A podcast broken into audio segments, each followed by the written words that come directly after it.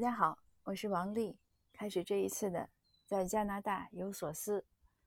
今天呢，我们的空气非常不好，因为周围整个 BC 省大概有三百多处起火点，都是山林着火，其中近三十处，十分之一呢，他说 out of control，就是失去了控制，那就不知道失去了就是这个失去控制的程度有多大。嗯，像我们七月一号国庆节前，有一个小镇叫 Litton，就算一个村庄吧，就突然被一把火，十五分钟之内大火起来，整个那个地方百分之九十以上的全部建筑全部被烧毁了，还包括其中一家华裔的博物馆，很可惜，因为那个 Litton 呢，当时是淘金的地方，它是。呃，应该是飞沙河和呃，另外汤姆斯河，呃，还是汤姆逊河的交界处，所以那样的地方呢，据说是比较容易淘金的。那华工来淘金的时候呢，Liden 呢是一个聚集区，周围就留下很多嗯遗物啊这样的。那之后呢，那个华工当时聚集在一个小建筑物里，那个建筑物当然也是华工自己盖起来的，是个庙。后来那个地方呢就逐渐荒废了，呃，被一个居民买买到之后呢，当他知道那个地方曾经是华工聚居的地方，他就建了一个博一个博物馆吧，呃，规模也不算大，但是搜集到很多淘金时期啊，还有就是加拿大这个历史上的华人的遗物，也还是挺宝贵的，因为我们省的华人华裔博物馆呢还在筹划中。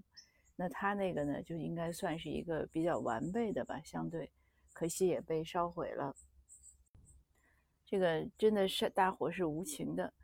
尤其像 B.C 省呢，周围都是，因为它整个就是山，很多山，像我们也是住在山上，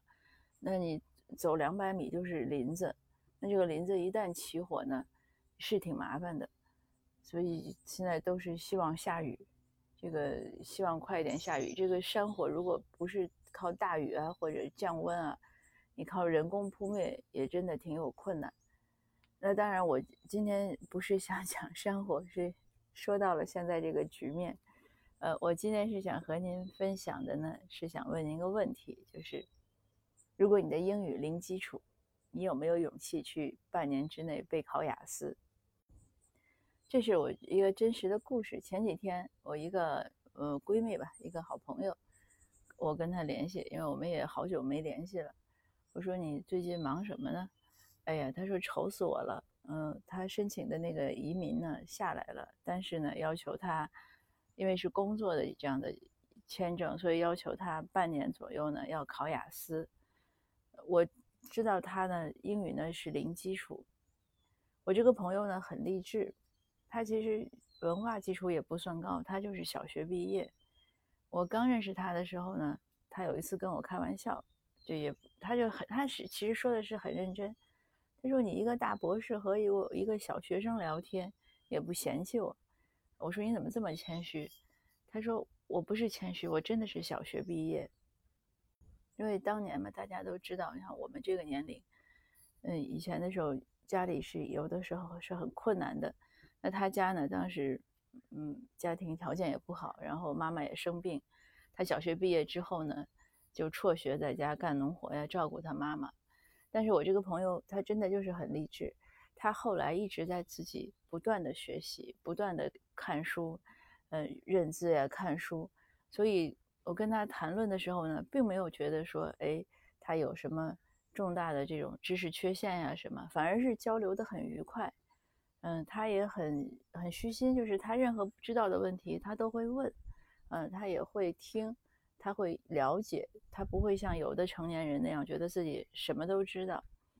那这样呢，所以我我就对他有一个，呃，我就鼓励他，因为他确实很聪明，所以他一说他要考英语，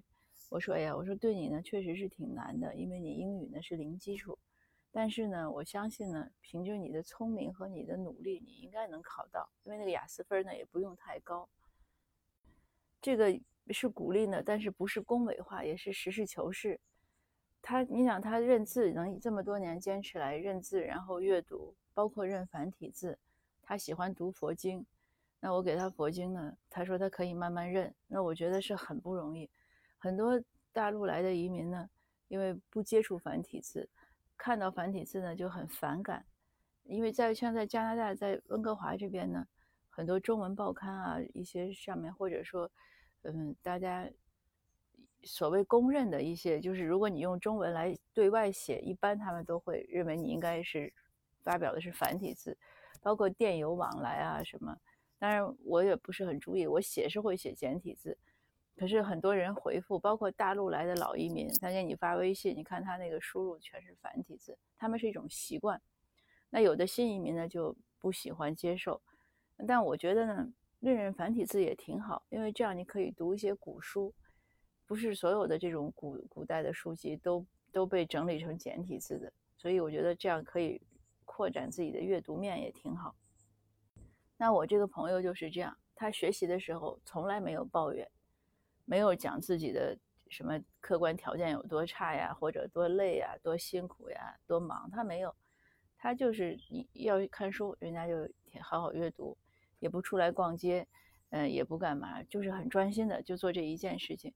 所以我说你的努力和和聪明呢是可以跨越这个这个英文的这个障碍。他一听呢，他的回复呢让我很吃惊。他说：“你是我问了这么多人唯一一个鼓励我的人，所有的人呢都是打击我说你考什么考呀，都五十了。”或者就你这个水平，就别做梦了。就是他说，所有的人都是，呃，客气或者不客气的给他泼凉水。他说，只有你是在鼓励我。哎，我当时这个就让我觉得挺有趣。我说，这个是朋友吗？他们为什么会打击你呢？因为这是你必须要做的事情。一个是你要呃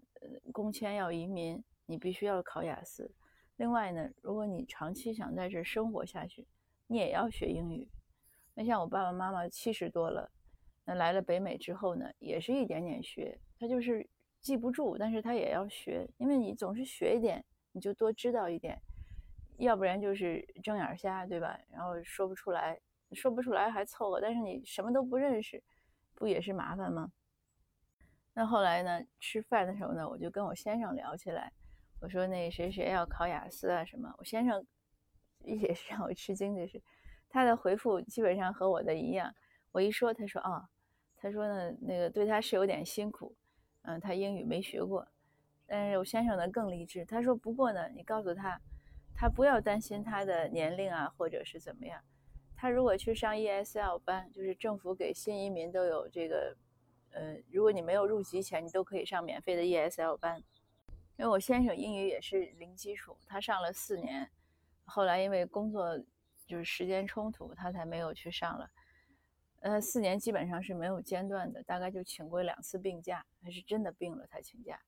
所以他就说，他说你让那个谁说，就鼓励他。我他说我上 ESL 班的时候，那净七八十岁的老人，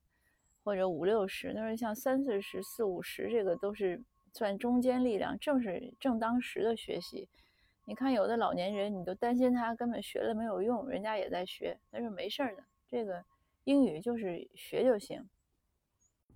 哎，我说你这个回复，这个比我说的还励志。嗯，那个我也是这样鼓励他的。我认为凭他的这个聪明和努力是应该没问题的，没有什么道理学不会。尤其是因为雅思他那个成